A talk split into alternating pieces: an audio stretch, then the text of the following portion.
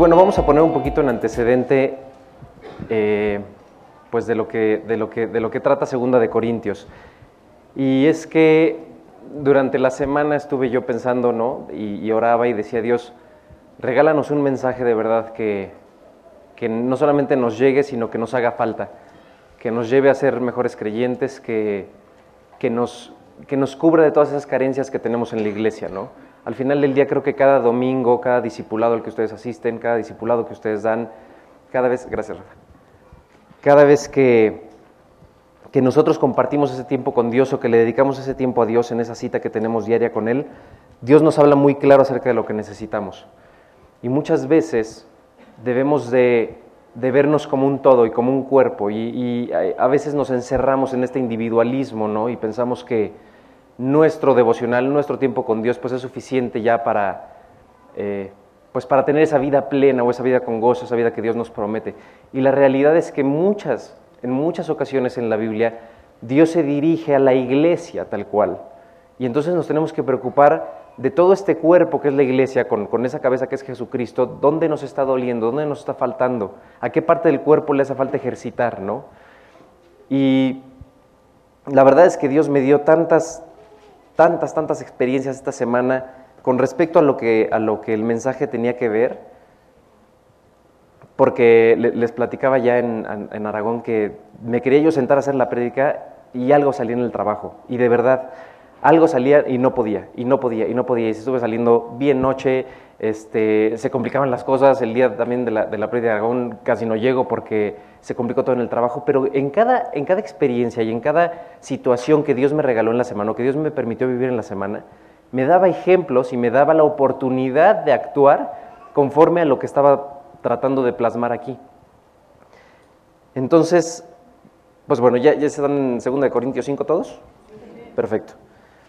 Entonces, nada más poniendo un antecedente, ahorita les voy a decir por qué se llama integridad la, la Rafa, ¿me ayudas con esto? No, creo que no funciona. Ahí está. Bueno, eh, nada más como antecedente, pues ahí estaba Corinto, ¿no? Corinto estaba en el ombligo del mundo griego. Entonces, como, como Charlie siempre nos dice, pues Corinto era un megantro de la época. Este, Pablo, Pablo tenía un ministerio bien claro y Pablo sabía que tenía que, llevar el evangelio a todo el, mundo gentil, ¿no? a todos aquellos no judíos. Y Grecia en ese momento, el imperio griego en ese momento era algo dificilísimo. O sea, realmente era como si ahorita alguien se fuera a predicar a, Cancún en el Spring Break o a Las Vegas o un lugar así, ¿no? Entonces, Pablo tenía bien claro ese ministerio que él tenía y lo iba a defender a capa y espada. Pero también Pablo había entendido, a base de, de golpes realmente fuertes de su vida, la humildad.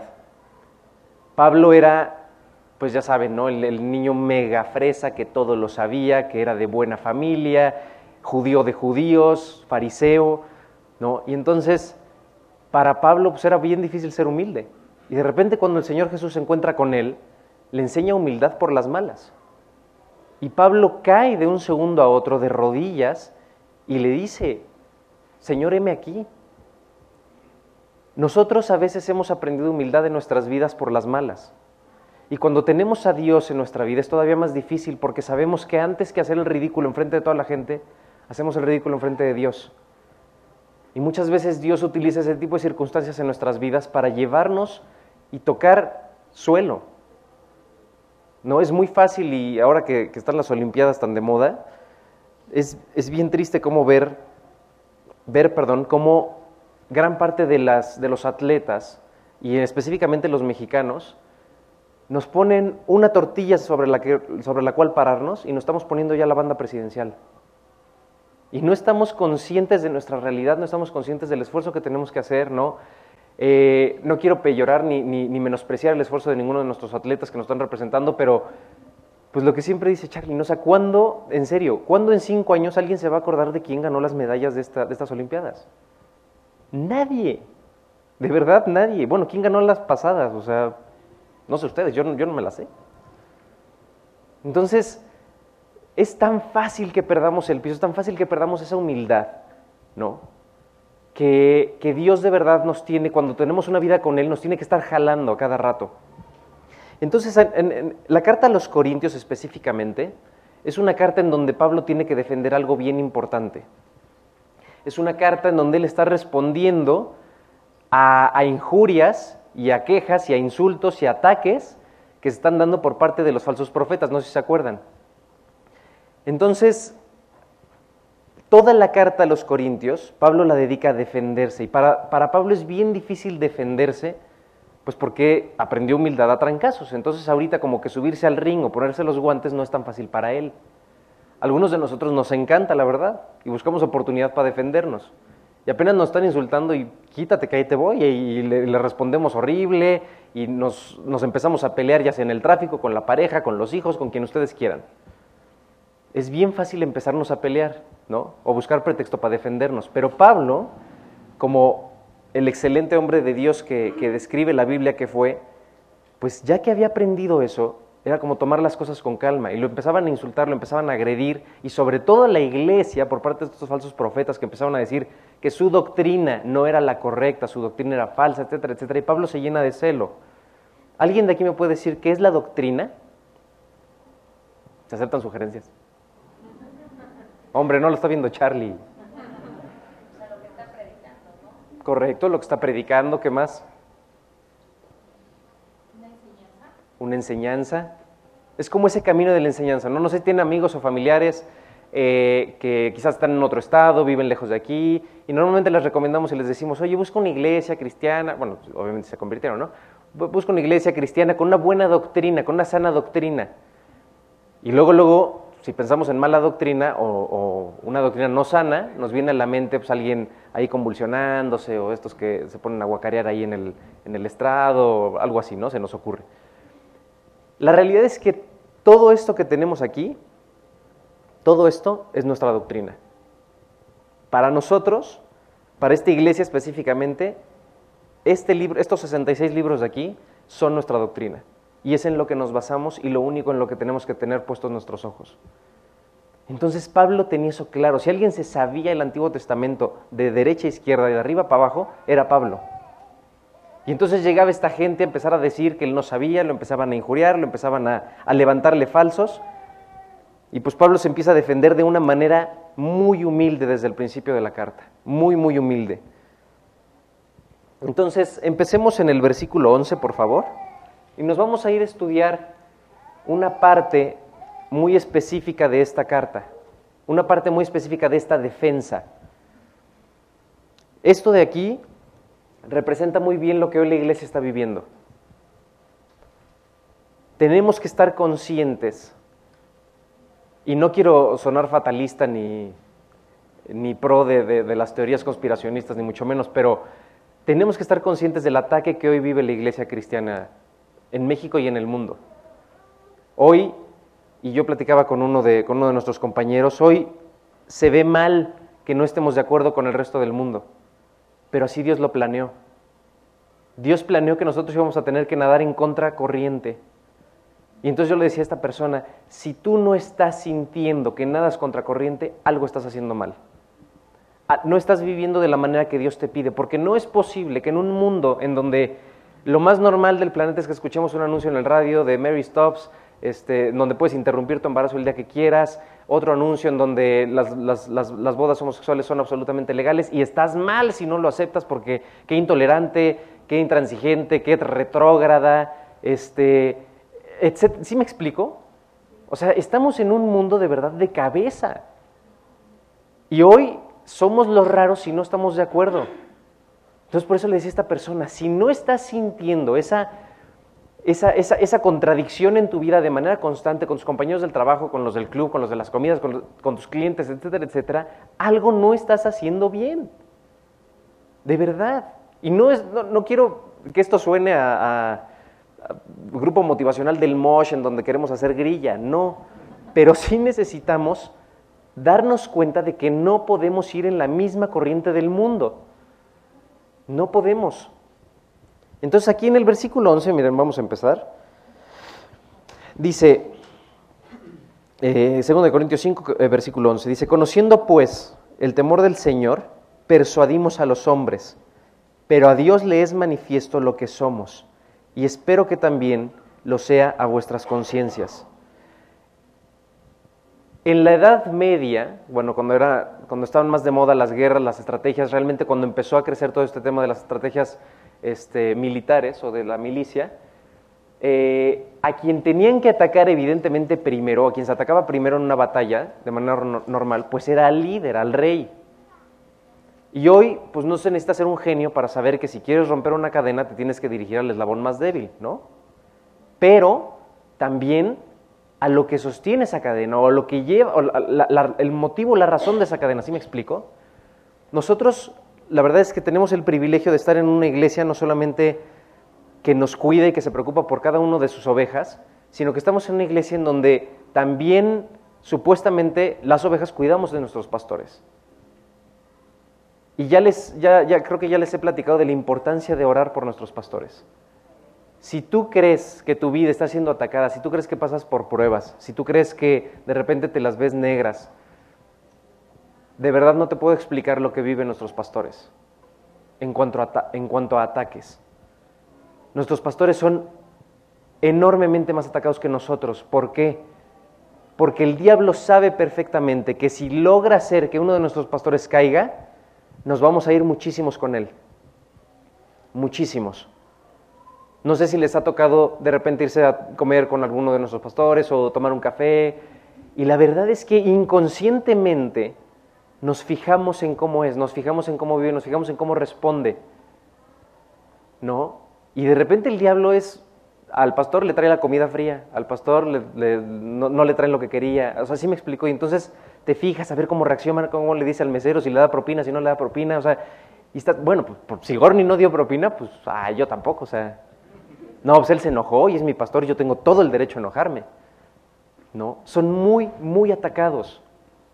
¿Por qué? Pues claramente, porque el enemigo sabe que tiene que atacar al líder.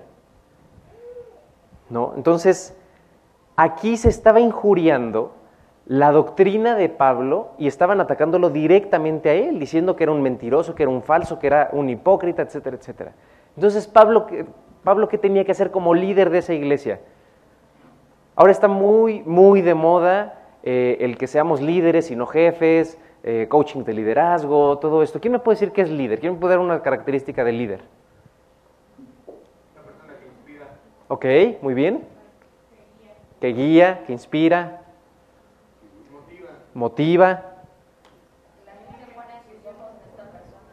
Claro, que lo siguen, que ponen sus ojos en él. Que lleva a las personas a un objetivo. Exactamente, que tiene un objetivo claro. Y todo esto estoy seguro que lo, aprendemos día con día, ¿no? Y más les digo, pues porque está súper de moda esto de ser líder. Y Pablo era un verdadero líder de su iglesia. Tenía todas estas características, todas estas. Motivaba, inspiraba, la gente ponía sus ojos en él, lo seguían. Si tenía un objetivo claro. O sea, creo que de las personas en la Biblia, creo que era de los que tenían su objetivo más claro. Y él sabía dónde tenía que ir a predicar y con quién y cuándo y a cuántos hablarle. Y él quería predicar hasta el último rincón del mundo tenía su objetivo clarísimo. Y aparte daba la vida por ese objetivo. Entonces, eso es un líder, es una persona que tiene la capacidad de convencer y por eso el primer versículo, bueno, el primer versículo que estamos viendo, dice, conociendo pues el temor del Señor, persuadimos a los hombres. Pablo tenía claro cuál era su tarea y qué era lo que hacía. La iglesia y señores, esto no es diferente hoy en día. Nosotros nos dedicamos a convencer gente. Por ahí escucho a cada rato frases de que todos, todos somos vendedores. Yo estudié una ingeniería y jamás pensé dedicarme a las ventas. Jamás. Yo decía, es que yo no le puedo vender ni calentadores a los esquimales, o sea, imposible. Y la realidad es que todos terminan vendiéndose. Y desde que te vas a presentar a una entrevista de trabajo, vas a vender te vendes a ti, vendes lo que haces, lo que, lo que sabes, lo que eres bueno, lo que eres malo, etcétera, etcétera, para que te contraten. Y nosotros en la iglesia, no quiero decir esto con un aspecto comercial ni, ni, que, se, ni que se denigre el, aspecto de la iglesia, pero tenemos que saber que lo que estamos haciendo es convencer a la gente de que esta es la vida correcta. ¿Cómo, de verdad, cómo diantres vamos a ir a predicarle al mundo que Dios cambia vidas, que te puede restaurar, que te puede quitar los vicios, que Dios te da paz, que Dios te da gozo, que Dios te salva del infierno? Si se lo decimos con una carota larga, aburridos, con sueño, mira, si no quieres ir a la predi, bueno, pues no vayas, yo ya te dije, y si te vas al infierno, luego no me reclames. O sea, en serio, de verdad que no, a veces, a veces parece que no nos compramos nuestro propio producto. Este, había unas experiencias ahí en la iglesia de, de- la del Valle, en donde íbamos de repente a predicar a Chapultepec o a Coyoacán o algún lado así, este, donde hubiera mucha gente.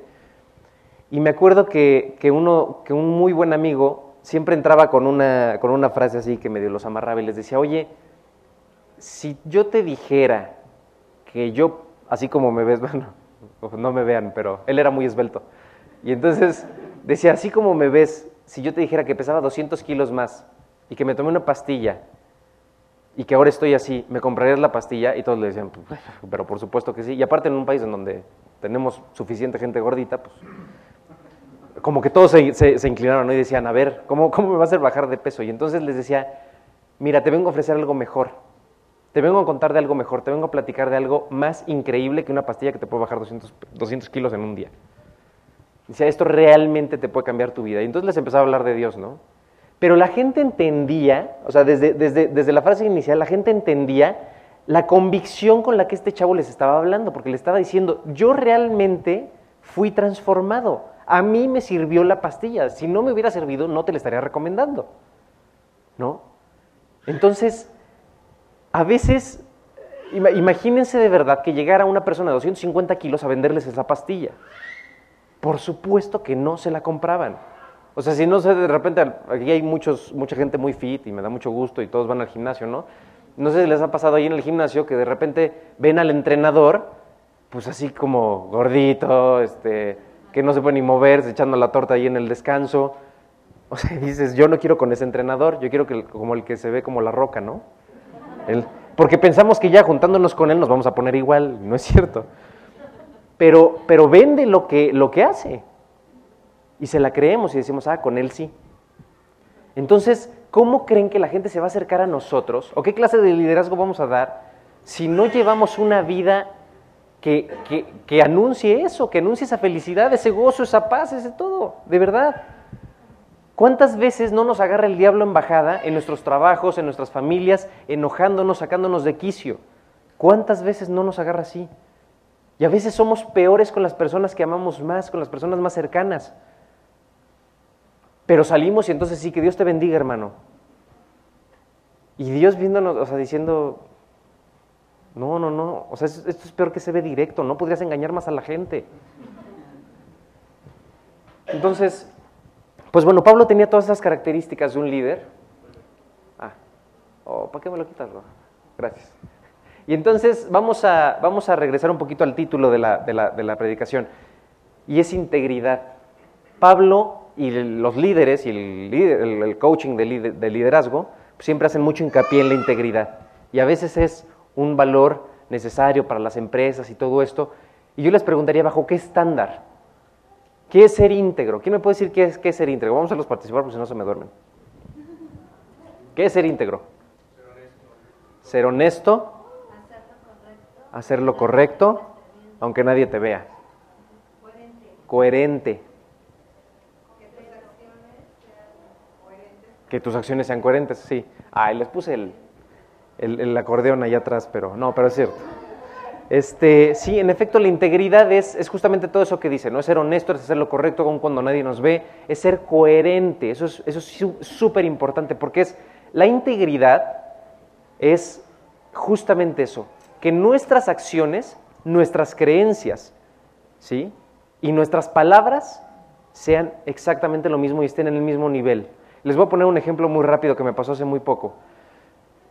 Yo siempre le digo a mi hija que, este, bueno, nosotros tomamos la decisión de no darle refresco porque pues, tiene una cantidad de azúcar impresionante, aparte ella es medio hiperactiva, entonces nos pone como ratoncito ahí con el, con el azúcar, ¿no? Entonces tratamos de que no tome refresco y nada más toma agua. Y la verdad muy bien porque, porque luego aunque se le ofrezcan ella dice, no, no agua porque tiene mucho azúcar. Y este, y entonces a mí me dice, papá, ¿tú no tomas refresco? Y le digo, no, mi amor, yo nada más tomo agua. Yo no tomo coca, ¿no? Y, y molesto a su mamá porque su mamá sí toma coca. Y entonces me dice, ah, sí, porque tiene mucho azúcar, que no sé cuánto. Y entonces el otro día estábamos, estábamos ahí en casa de mis papás y, y, este, y entonces mi mujer saca una coca, se la toma y como siempre deja un chorrito. Y me dice, oye, acábate el chorrito para que no se tire. Y digo, bueno, pues sí. O sea, yo no le vi nada de malo, dije, es un chorrito, o sea, ¿sí me explico? Entonces me tomo el chorrito, pero para mi sorpresa estaba mi hija ahí. Pero no me dijo nada hasta después de que me pasé el chorrito. O sea, ni siquiera fue como, no, papá, tú tomas... No, ¿Sí? O sea, dijo, a ver qué hace. Y entonces, tiene tres años. Y entonces me acabo mi chorrito y de inmediato me señala y me dice, papá, ¿no que no tomabas coca? Y yo, ching. Aparte, o sea, me sentí acusado, me sentí, sí, me explico, o sea, me sentí que había hecho algo malo, o sea, dije, me acaba de ver tomando coca. Pero pero fue, fue muy impactante para mí porque, porque para ella esa integridad de su padre que había dicho que no tomaba coca estaba siendo pisoteada por mi absurdo acto de tomarme el chorrito de su mamá. Entonces dije, ¿cómo reparo esto, Dios? ¿No? La, la no, es cierto. Pero, pero sí, sí fue como, uy, y entonces le dije, ¿sabes qué, amor? Tienes toda la razón del mundo discúlpame, si yo digo que no tomo coca, no debería de tomar coca. Y aunque fue solamente el chorrito de tu mamá, tienes toda la razón, no debí de haberlo hecho.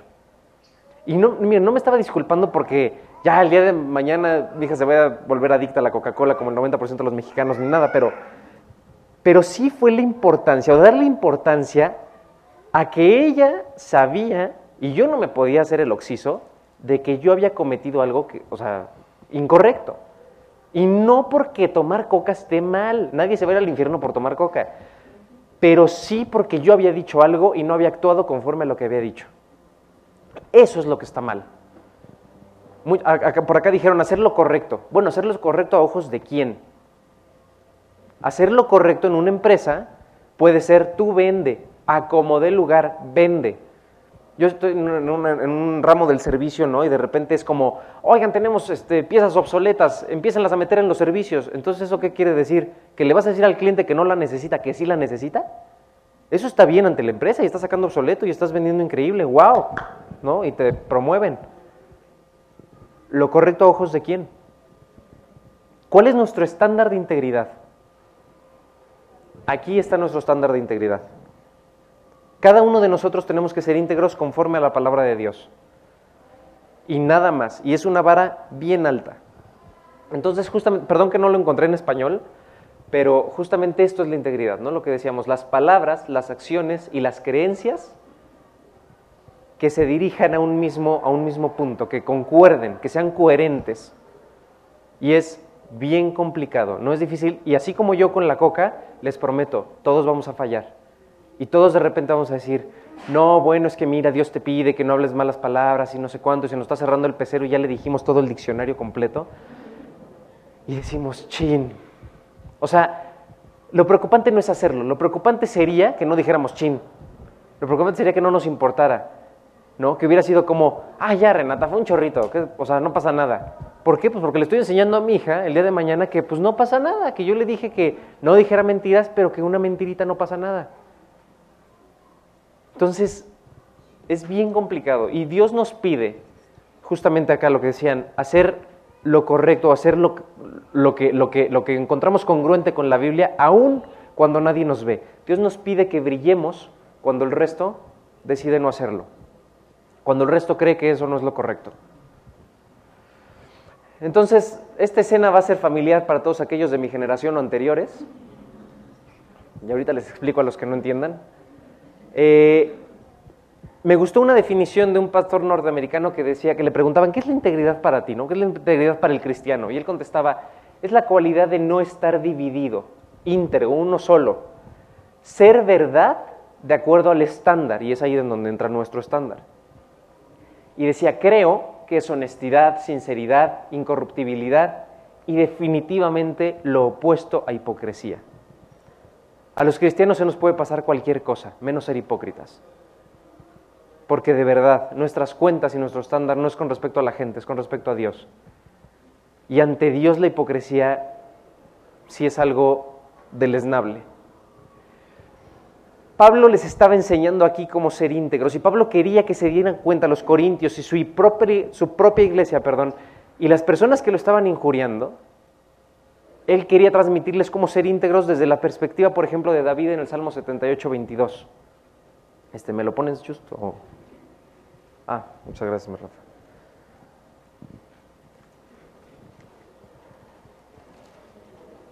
Fíjense cómo ahí David, padrísimo, padrísimo en el Salmo 78. Dice así, por cuanto no habían creído a Dios, ni habían confiado en su salvación. Por cuanto no habían creído a Dios. Y justamente después en los versículos en los que está poniendo Pablo, dice, conociendo pues el temor del Señor. ¿Sí me explicó? Su integridad era con respecto a Dios. Su, integridad era, miren, si ustedes no me conocen, Dios sí. Dios sí me conoce. Y ese temor al que Pablo se refiere de Dios es justamente ese respeto, esa, esa veneración, esa exaltación de Dios. Allí estaba el estándar de Pablo de, su integridad. Y en 2 de Corintios 1:12, ahí un poquito atrás de donde estamos, dice bien, pues porque nuestra gloria es esta, el testimonio de nuestra conciencia, que con sencillez y sinceridad de Dios no con sabiduría humana, sino con la gracia de Dios, nos hemos conducido en el mundo, y mucho más con vosotros. Pablo empezaba esta carta, empezaba a escribir esta carta defendiéndose. Y decía, porque Dios nos conoce y el testimonio que damos. Y les tengo una noticia, su carta de presentación, nuestra carta de presentación como cristianos, no es llegar con el cuerpazo de la roca, no es llegar súper arreglados porque vendemos una, una empresa de imagen, no es Nada de eso. Nuestra carta de presentación, con lo que la gente nos conoce, es con nuestro testimonio, con nuestras vidas. En serio. Creo que, no sé si les he contado, pero en alguna ocasión me encontré yendo un viaje de, trabajo, iba a Ohio, y, y, en el avión, de repente, pues yo paso ¿no? este, a mi lugar y yo siempre pido ventanilla porque me gusta mucho ir junto a la ventanilla, soy como un niño, entonces estoy viendo todo el tiempo dónde está el avión, ¿no? Y, este, y entonces me acuerdo que llego al avión y había una persona sentada en mi lugar. Y entonces volteé a ver mi boleto así como inquisitivamente, volteé a ver otra vez el, el, lugar, ¿no? Veo a la persona, volteé a ver otra vez mi boleto, y la persona, pues nada, sonriendo, ¿no? Aparte, una persona súper, súper alegre así. Y yo, ok, todavía no se da cuenta. Entonces le digo, oiga, ¿qué cree? Creo que está usted sentado en mi asiento. Ah, ok, perfecto. Ya se movió. Pero lo más increíble fue que pues ya yo paso a mi asiento de la ventanilla y de inmediato su esposa, que yo ni siquiera había notado, su esposa me dice, oye, ¿tú amas a Jesús? Y yo, chis, mariachis, es bruja, ¿no? Dije, o, o, no, no, traigo playera de ama a Cristo, ni mi Biblia en el brazo, ni nada. Y dije, no sé si esto sea bueno o sea malo. Y, este, y le dije, ¿por qué? No, o sea, no, no, no, le dije, sí, claro, por supuesto. ¿por qué? Y entonces me dice, no, se te ven los ojos, o sea, se te ve, se te ve en tu semblante. Y entonces me quedé, pero, pero sin palabras, o sea, le dije, no, no entiendo por qué me está diciendo esto, pero sí, o sea, sí, sí amo a Cristo y, y ¿por qué me pregunta? ¿No? Este, y entonces ya me empezó a contar y resulta que ellos eran una pareja de pastores misioneros increíbles, una familia excepcional, se llaman los Jackson, por ahí luego googleenlos. Este, impresionante y ya Dios me habló muy, muy, muy padre en ese viaje. Pero, y miren, no les quiero dar un ejemplo conmigo porque creo que soy el, mejor, el peor ejemplo, pero no sé qué había, de verdad, o sea, yo no veo auras, ni veo colores, ni mucho menos, o sea, les juro que muy difícilmente yo podría decir así de ah, esa persona es cristiana. O sea, ayer estábamos viendo las Olimpiadas, mi esposa y yo, y de repente un chavo, no sé si vieron el de los clavados, empezó a decir, no, gracias a Dios, y porque Dios este, me puso aquí, porque el tiempo de Dios es perfecto, y no sé qué. Y entonces le dije Adrián, obviamente es cristiano. Pero pues ya me había dado, sí, me explicó, o sea, así como ustedes aquí el, el acordeón, ¿no? O sea, le faltó por ahí este, poner G316 o algo y... Ay, se me hace que es cristiano, mi amor, no sé cómo sé, pero... Pero pero para mí es muy difícil eso, no sé, igual soy muy poco observador, no, no tengo idea, o sea, vayan ustedes a saber por qué esta persona supo que, que, este, que yo era cristiano, pero bueno, no sé qué tengamos que hacer, pero lo que sí sé y me queda claro, y es lo que platicaba Gorni la vez pasada, es cómo la gente va a saber que somos creyentes, señores. ¿Cómo? Por favor, se levanten la mano y le pasan el video a Gorni. Ay, nadie la levanta. Hijo. No importa, igual lo va a ver.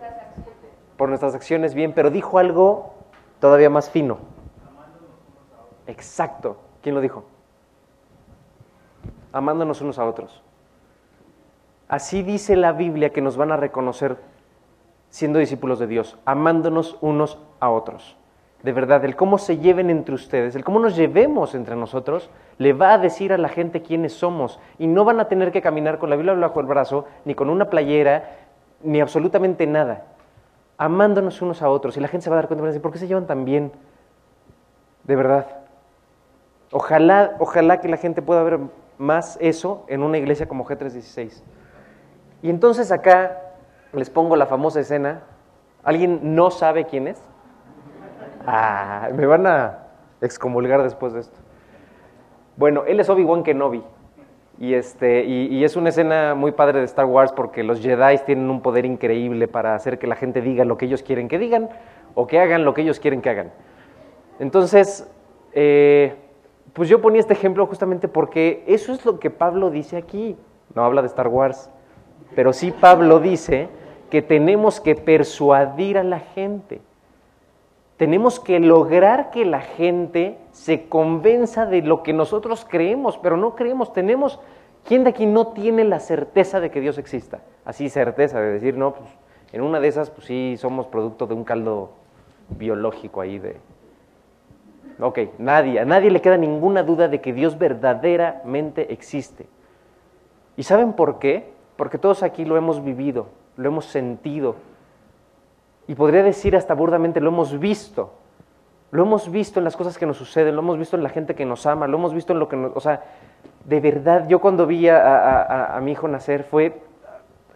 O sea, a mí se me salieron las lágrimas porque dije, Dios, claro, pues, ¿de qué otra manera? O sea, ¿cómo a alguien se le puede ocurrir que esto sea obra de la casualidad? Sí me explicó. Y entonces fue una de esas pruebas adicionales en las que yo pude ver a Dios, pude ver a Dios en acción. Y todos aquí les ha tocado, estoy seguro. Por eso nadie tiene la duda.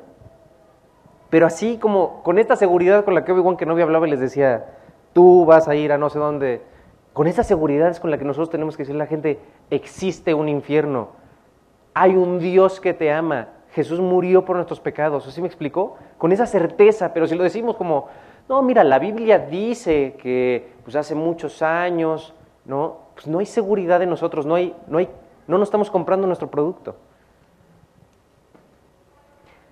Y esto es finalmente algo con lo que quiero terminar, ojalá y, ojalá y me dé tiempo, porque hay cuatro cosas, cuatro cosas esenciales con las que Dios o con las que Dios a través de Pablo escribe este mensaje.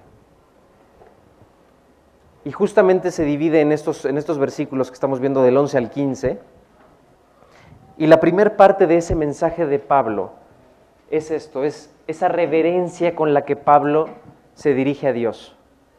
Esa reverencia, es esa adoración, ese respeto. Y entonces leemos otra vez el primer versículo que dice, conociendo pues el temor del Señor. Ahí está la absoluta reverencia de Pablo. No es tenerle miedo a Dios, ¿eh? Esto no quiere decir tenerle miedo a Dios. En muchísimas partes de la Biblia, Dios habla del temor a Dios ¿Y qué dicen los proverbios?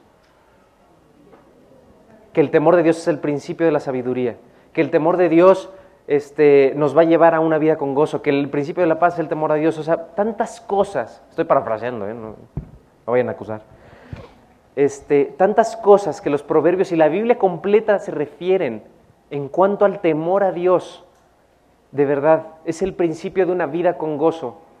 ¿Por qué? Porque si, tenemos esa reverencia, ese respeto a Dios, ¿ustedes creen que no vamos a pensar dos veces antes de hacer algo que vaya en contra de lo que nos pide? ¿Ustedes creen que no nos vamos a preguntar antes de reaccionar, Dios, híjole, ¿esto te agradaría? ¿En serio? Apenas, apenas este, justamente les decía que Dios me dio muchas oportunidades de poner esto en práctica en la semana Y desafortunadamente tuve que, que- despedir como a cuatro personas en una sola semana por una serie de deshonestidades graves, ¿no? Y entonces eh, yo en esos momentos como de enojo, en esos momentos de, de, de frustración y todo, yo decía, yo de verdad me ponía a pensar y decía, Dios, guarda mi testimonio. Antes de decir una barrabasada, guarda mi testimonio.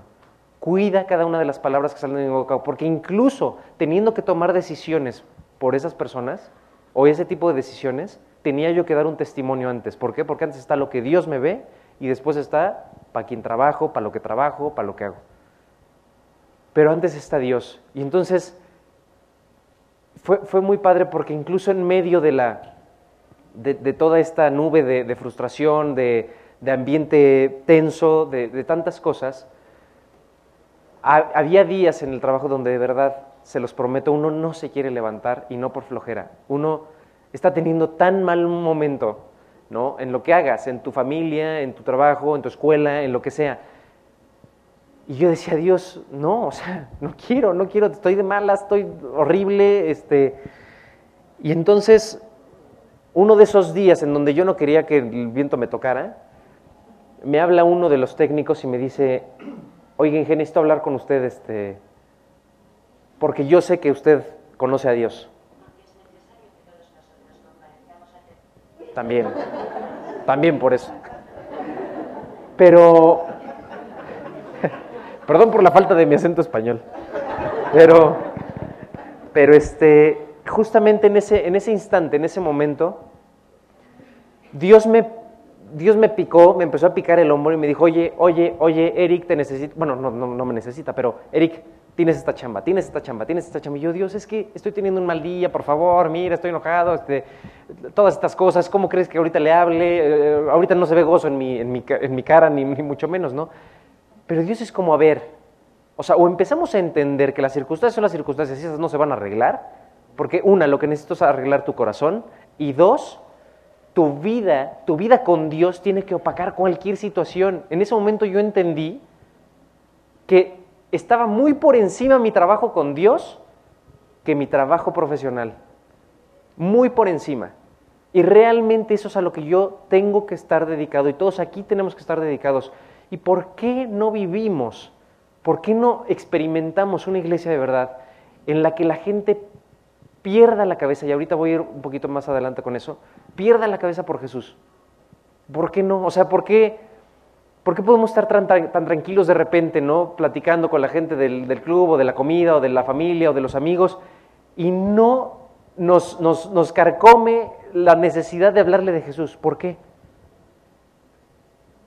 ¿Por qué? Porque nos falta eso, nos falta ent- entender nuestro papel de líderes. La plática empezó con esas características de liderazgo y la integridad y todo esto, pero ¿por qué? ¿Por qué le estoy dando un coaching de liderazgo a ustedes? Porque todos aquí, si fuimos escogidos por Dios para salvación, todos aquí somos líderes. Muchos son líderes de sus casas, otros son líderes en sus trabajos, otros son líderes en los eh, ámbitos sociales en los que se desarrollen, pero todos son líderes y todos ante Dios tienen una posición de liderazgo, porque les tengo una noticia, si Dios te escogió para salvación, si tú tomaste una decisión a favor de Dios, Dios te puso a ti como embajador suyo, embajador. Y una posición de embajador no se puede tomar a la ligera. Una posición de embajador, en verdad, si el embajador de México hoy dice una sandez en cualquier otro país, se toma como si lo hubiera dicho el propio país. Se toma como si lo hubiera dicho el presidente de los Estados Unidos mexicanos. No puede el embajador tomar su papel o su vida como algo a la ligera. No puede. Nada de lo que diga. No sé si han visto las noticias algunos de los escándalos tantos que hay acerca de lo que dicen los embajadores. Y luego se tiene que disculpar el país completo. El país completo. Así ustedes tienen esa posición importantísima de liderazgo en la iglesia y ante Dios ustedes llevan una bandera. Y ante Dios sus acciones, sus pensamientos, sus palabras, todo, todo es tomado en cuenta. Y Dios dice, ¿estás tomando con seriedad tu posición? ¿Estás tomando con seriedad tu trabajo?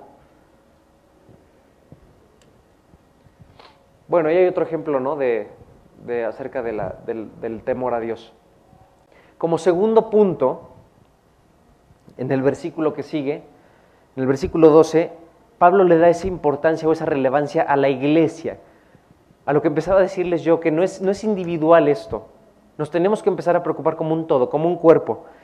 Y dice Pablo, no nos recomendamos pues otra vez a vosotros, si nos damos ocasión de gloriarios por nosotros, por la iglesia, para que tengáis con qué responder a los que se glorían en las apariencias y no en el corazón. Pablo habla de esa importancia, de todo este testimonio, de todo esto que estamos viendo, de la actitud, de la, de la, del carácter del cual estamos hablando, pero en conjunto, grupal, de la iglesia. La iglesia tiene que ser líder, la iglesia tiene que ser íntegra. De verdad, somos, ¿cuántas personas somos aquí? No sé, así ojo de buen cubero. Nunca fui bueno con midiendo espacios, entonces. ¿100? ¿200? no sé. ¿200? Ok, pongamos 200. Y hace dos mil años, el mundo lo transformó un grupo de 12 personas, 70 personas si quieren. 70. Somos más del doble de eso. Aquí nada más en este cuarto, no por decir la iglesia G316 que se supone que somos más o menos 10 mil personas. ¿Ustedes creen que 10 mil personas no tendríamos que tener la influencia como grupo para intervenir en decisiones serias, en decisiones del país, en, en, en, cómo se lleva o cómo se maneja nuestra sociedad, nuestra delegación, nuestro municipio, nuestro, lo que ustedes quieran, deberíamos de poder influir. Somos un grupo bastante numeroso y más como iglesia. Tenemos una posición de liderazgo como iglesia. Y de verdad la gente se empieza a fijar, ah, pues es que eres de G316 y luego hasta nos da gusto identificarnos, ¿no? Qué padre. Pero entonces tomemos esa posición, tomemos esas riendas y sigamos el carácter que Dios nos pide tener como, como esa posición de, liderazgo. ¿no? Luego en el versículo 13, Pablo denota esto que les comentaba hace unos, unos minutitos, esa devoción a la verdad. El versículo 13 es increíble. Y dice, porque si estamos locos es para Dios, y si somos cuerdos es para vosotros. Hace unos minutos les preguntaba, ¿por qué no vivimos un ambiente de verdad de locura por Dios? De locura por Dios, o sea, de, de, verdad de volvernos locos por Jesús. ¿Por qué? Porque las acciones que nos lleven a hacer lo que Dios quiere, la gente las va a ver como locura. Hay un versículo justamente que dice que la predicación es una locura, que la cruz es una locura, que para la gente que no lo entiende es una locura. Tú vas a le dices a la gente, a las personas que no conocen de Dios, Aquí es más fácil porque vivimos en un ambiente más o menos católico en donde pues culturalmente la gente ubica quién es Jesús. Pero, pero si vamos con una persona que realmente ni siquiera cree en el concepto de Dios, y mucho menos conoce a Jesús, si vas y le dices que un día hace dos mil años nació un niño en un pesebre en medio de los animales y de la sociedad, pero que ese niño era Dios y que decidió renunciar a esa posición de Dios para venir al mundo y morir por lo que él iba a hacer y por lo que tú ibas a hacer, te va a tachar de loco. En serio, es una locura lo que estamos diciendo. Pero a esa locura nos tienen que llevar nuestras acciones hacia Dios. Así tienen que responder nuestras acciones hacia Dios. Tiene que ser fuera de lo, pues sí, de lo normal, de lo que la gente normal haría. Y Pablo verdaderamente era una de esas personas. Pablo estaba tan loco por Jesús, tan loco por Cristo, tan loco por el Señor, que estaba dispuesto a morir por Él. Pablo estaba dispuesto a dar la vida por él. ¿Cuántos de aquí están dispuestos a dar la vida por Jesús? Y miren, no quiero que me contesten, pero de verdad yo creo que no sé si podríamos levantar las manos, porque ¿cuántos de aquí estamos dispuestos a perder el trabajo por Jesús? Ya no digan nuestra vida o nuestra familia por Jesús. ¿Cuántos aquí estarían dispuestos a renunciar a sus hijos por Jesús? O sea, sí, sí me explico, y no quiero hacernos sentir mal, pero, pero sí hacernos caer en nuestra realidad de que estamos todavía a muchos pasos de vivir esa devoción por la verdad, de vivir esa devoción por Cristo, de vivir de esa manera. Y no quiere decir que el día de mañana vayamos y parezcamos ¿no? como de estos tantos loquitos que hay en Estados Unidos que se ponen sus mantas de que el fin viene o de que Jesús los ama. Igual no es la manera, pero sí creer en una vida con Dios y seguir a Jesús va a requerir de acciones que la gente vea como locura, como locura, en serio. Oye, ¿por qué, por qué rechazaste el trabajo de gerente de marketing de Bacardí. O sea, ¿qué te pasa? Te iban a pagar 150 mil pesos al mes, prestaciones superiores a la ley, lo que tú quieras. ¿Estás enfermo? Sí. Sí estoy enfermo por Jesús, porque antes voy a agradarle a Dios que ganar 150 mil pesos. O sea, el diablo no te pudo haber puesto un cartel más grande de neón diciéndote, venga, che. O sea, sí, sí me explico, a veces es muy claro, pero requiere de acciones acompañadas de locura por Jesús. Y por último, en los versículos 14 y 15, y esto es con lo que quiero terminar, para, para que realmente nos vayamos con esto y, y, y no salgamos iguales que como entramos.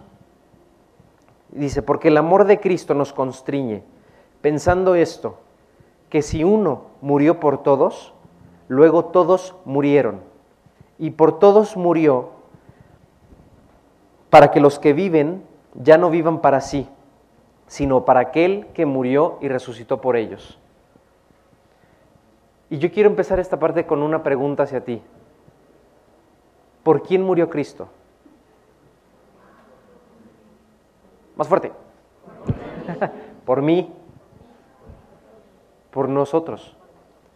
Pero Cristo murió por la humanidad. O sea, murió por todos aquellos hombres que han existido y que van a existir y que existen. Sí, pero no. No sé si me explico. Eh, sería como el inciso C de Charlie, ¿no? Todas las anteriores.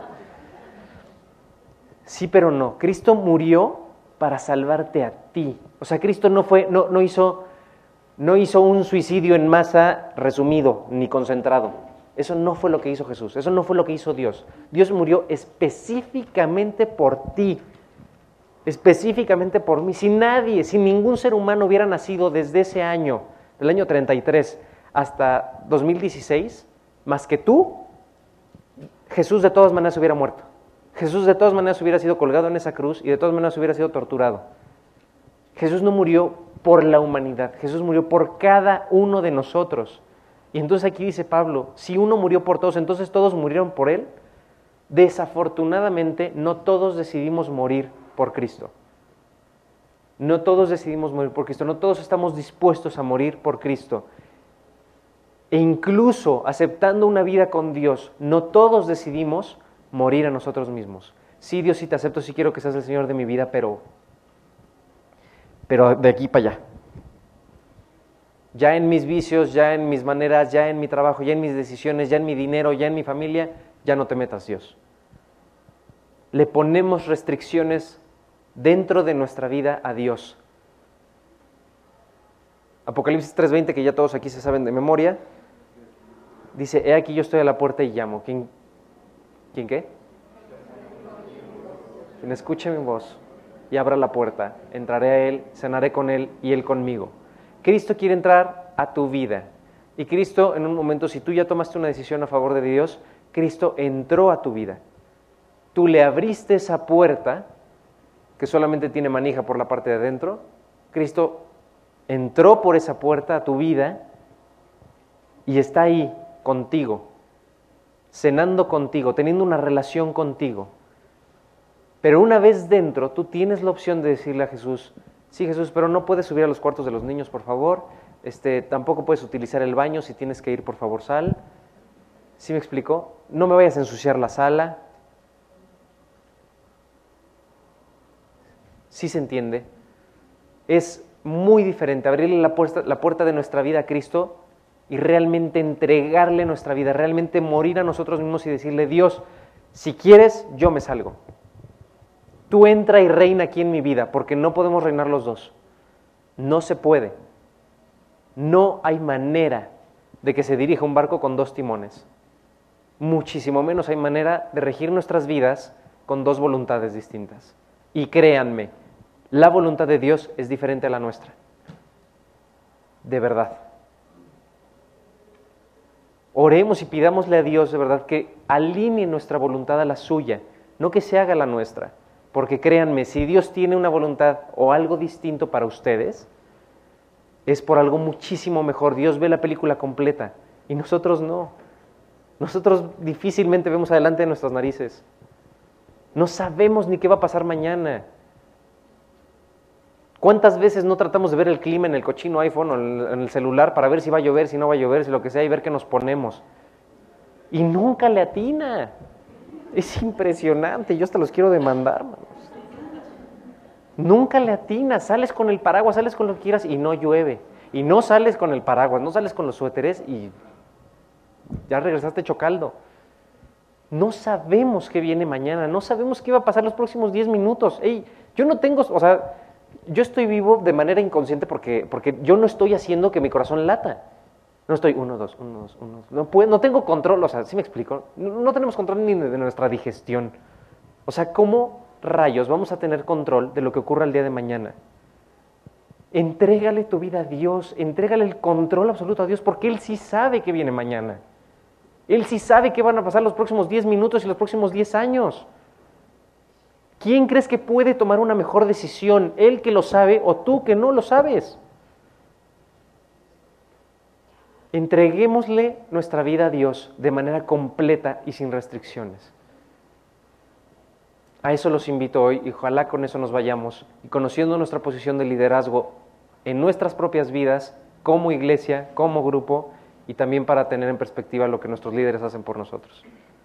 Sale, vamos a orar y luego cantamos y después nos vamos. Dios, cuántas gracias, Padre, te damos por este hermoso día. Gracias de verdad por todo tu amor, por todas tus bendiciones, Señor. Pero gracias, gracias principalmente, Dios, por la cruz. Gracias por haber tomado la decisión más difícil jamás anunciada, Dios, y haber dado a tu Hijo unigénito por nosotros, por cada uno de nosotros, Dios. Te rogamos que nos hagas esas personas y esos hijos que tú quieres, Dios. Que cambies nuestros corazones antes que nuestras circunstancias. Y que entres a nuestra vida, Dios, y tomes el volante de nuestra vida por completo, Señor. Que no estemos de copilotos, Dios, que estemos en el asiento trasero, Padre, confiando plenamente en tus manos, en tu capacidad infinita, en tu amor infinito por nosotros, Dios. Y ayúdanos a entender que todas las situaciones, una vez que te amamos, nos ayudan a bien, Dios. Danos paz en eso, danos gozo, Señor, y llévanos por favor a ser una iglesia que te honre, que te exalte y que ponga tu nombre en alto por encima de todas las cosas. Guarda a todos nuestros pastores, Señor. Guárdalos, guárdalos de las tentaciones, de las pruebas, Padre, y síguelos utilizando a cada uno de ellos. Y a cada una de las preciosas personas que hoy está aquí, Señor, a sus familias. Te rogamos por ellos para que siempre los prosperes y los cuides. En el nombre del Señor Jesucristo, nuestro Salvador, te lo pedimos todo. Amén.